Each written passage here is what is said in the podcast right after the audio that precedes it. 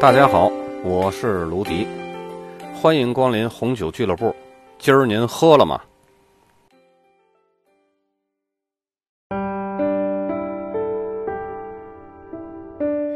今天呢是春节后的第一期节目，从这期呢，咱们每周五开始一个新的篇章，叫《舌尖上的美酒》。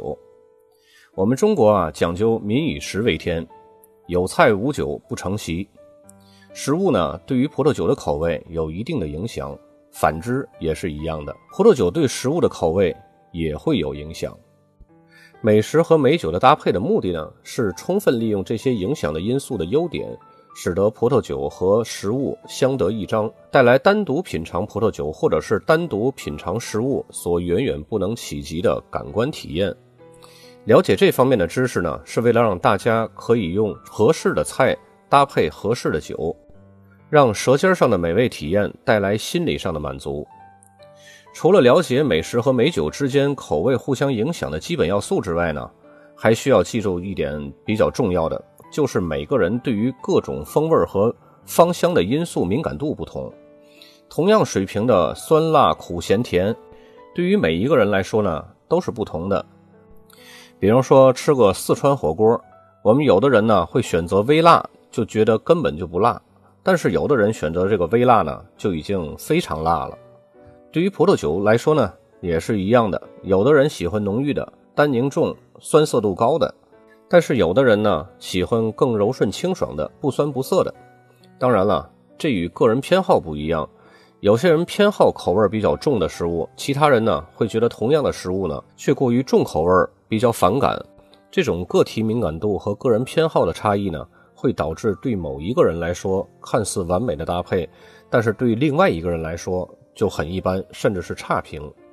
因此啊，美食和美酒的搭配，除了要考虑食物与葡萄酒之间的互相影响以外，还应该考虑个人偏好的不同。这也就是每当我第一次遇见我的客户的时候，不会只推荐我认为喜欢的酒，而是询问客户的口味和口感偏好，以便推荐给客户最合适的酒。同时呢，也会根据客户需要搭配的菜品和口味来匹配最合适的酒，以达到舌尖上的美味体验。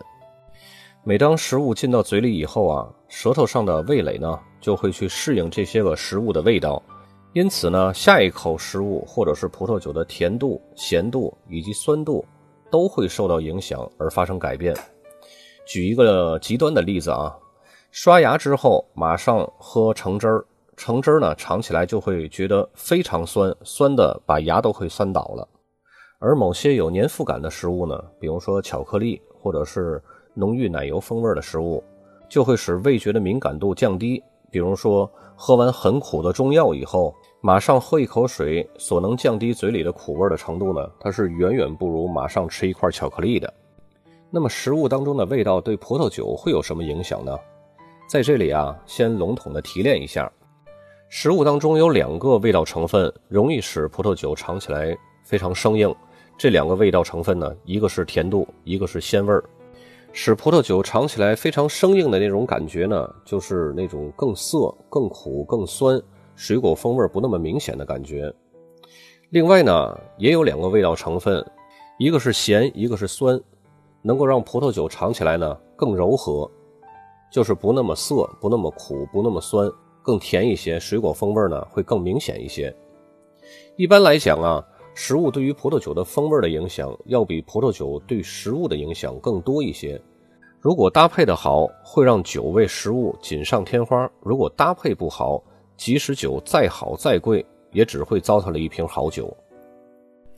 接下来呢，咱们就来细说一下食物中的味道成分会对酒造成的影响。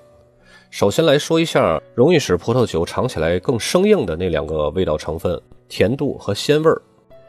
食物中的甜度啊是可以秒杀百分之七十的葡萄酒的，只有百分之三十的葡萄酒可以幸存。因为食物中的甜度啊可以增加葡萄酒的苦涩、酸度，还有酒精的灼热感，同时呢会降低葡萄酒酒体的饱满度，还有它的甜度和果味儿。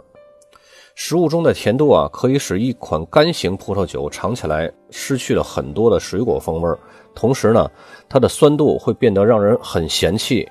如果搭配糖分含量很高的这种食物呢，有一条比较好用的原则，就是选择甜度水平更高的酒。这就是刚刚我说的那幸存的百分之三十的酒。这百分之三十的酒啊，可以是莫斯卡托的小甜水、甜白葡萄酒，或者是波特酒。当然了，糖分含量高的食物呢很多，比如说东坡肘子啊、甜品蛋糕啊，或者是巧克力等等等等。至于哪种酒配哪种甜食更完美呢？我会在后面的节目讲到。接下来呢，说一下食物中的鲜味儿。鲜味儿呢是可以增加葡萄酒的苦涩酸，还有酒精的灼热感，同时呢也会降低酒体的饱满度，还有葡萄酒的甜度以及果味儿的。鲜味呢就是鲜美的风味儿，虽然很难被单独分离出来，但是跟其他主要的口味的区别呢还是非常明显的。鲜味儿通常跟其他的口味儿，比如说味精中的鲜味儿啊，或者是其他的风味儿，比如说煮熟的蘑菇或者是干蘑菇一起呈现。这种鲜味儿啊，不是传统意义上的海鲜的鲜味儿。在比较难搭配的这种葡萄酒的食物当中呢，有很多都包含比较重的鲜味儿，但是呢，这些个比较重的鲜味儿呢，又没有相应的咸度来中和，于是呢，尝起来这个酒啊就比较生硬。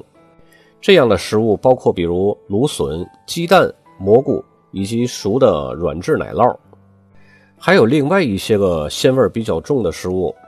同时呢，它包含着比较高的咸度，就是一种咸鲜，鲜味和咸度是结合在一起的。因此呢，可以中和鲜味带来的影响，可以适当的搭配一些干白葡萄酒，比如说搭配新鲜的清蒸类的海鲜啊，或者是生鲜。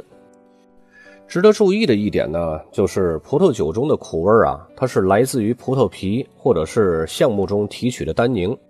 对于红葡萄酒或者是经过橡木桶培养的白葡萄酒来说呢，鲜味浓郁的食物呢，会使这些酒尝起来特别的苦，从而呢就失去了平衡。所以刚刚我说的可以搭配清蒸类海鲜或者是生鲜的干白葡萄酒，一定是没有经过橡木桶的干白葡萄酒。至于如何区分一款干白葡萄酒有没有经过橡木桶呢？其实很简单，就是经过橡木桶的干白葡萄酒的颜色都会比没有经过橡木桶的颜色要深。接下来呢，咱们来说一下可以让葡萄酒变得更柔和的那两种口味儿一个呢是酸，一个是咸。如果食物中含有的酸度呢比较高，可以提高酒体饱满度，增加葡萄酒的甜度和果味儿同时呢。可以降低葡萄酒的酸度。一般来讲啊，食物中的酸度对于美食和美酒的搭配其实是一件好事儿，因为它可以平衡一款高酸度的葡萄酒，同时呢增加酒的果味儿。但是如果酒的本身的酸度很低，高酸度的食物呢也会让酒尝起来很无聊，比较腻，而且不爽口，就像喝着果粒橙，吃着酸豆角那种感觉。如果食物中的咸度比较高呢？是可以提高酒体的饱满度，同时呢，降低葡萄酒中的涩、苦、酸这几个口感。咸度呢是食物中的另外一个比较容易跟葡萄酒搭配的成分，它可以帮助平衡食物中其他的比较难搭配的葡萄酒的成分。可以说，咸度较高的食物呢，在葡萄酒界里边是一个百搭的口味儿。接下来呢，就是一个比较另类的，它应该叫做一种感觉，而不是一种口味的。它就是辛辣的食物，辛辣度啊，应该算是触觉，并且对于辛辣的敏感程度啊，因人而异。不单单是有人对辛辣的敏感度高于其他人，而且它带给不同的人的体验就有着巨大的区别。有的人呢无辣不欢，有的人呢避之不及。食物中的辛辣会增加葡萄酒的苦涩酸的口味，还有酒精的灼热感。降低酒的饱满度、酒的浓郁度、甜度，还有果味儿。葡萄酒中的酒精啊，与食物中的辛辣度的关系成正比的关系。酒精度越高，辛辣度呢也就越高。酒精同时可以增加这个辛辣度的，所以遇到辛辣的食物，比如说水煮鱼啊，或者是麻辣小龙虾，我们应该搭配些什么酒呢？有几样可以选，而且呢，几乎是比较完美的搭配。在后面的节目呢，我会详细介绍。这一期节目啊，咱们讲的是食物中哪些味道比较适合搭配葡萄酒。下一期呢，咱们倒过来说一下哪些葡萄酒比较容易搭配食物。等下期说完了呢，咱们开始按照各个菜系舌尖上的美食来搭配舌尖上的美酒。以后呢，还是每周二是 WSET 三级的专业课，每周五呢是吃喝玩乐。咱们准点准时，准时准点，不见不散。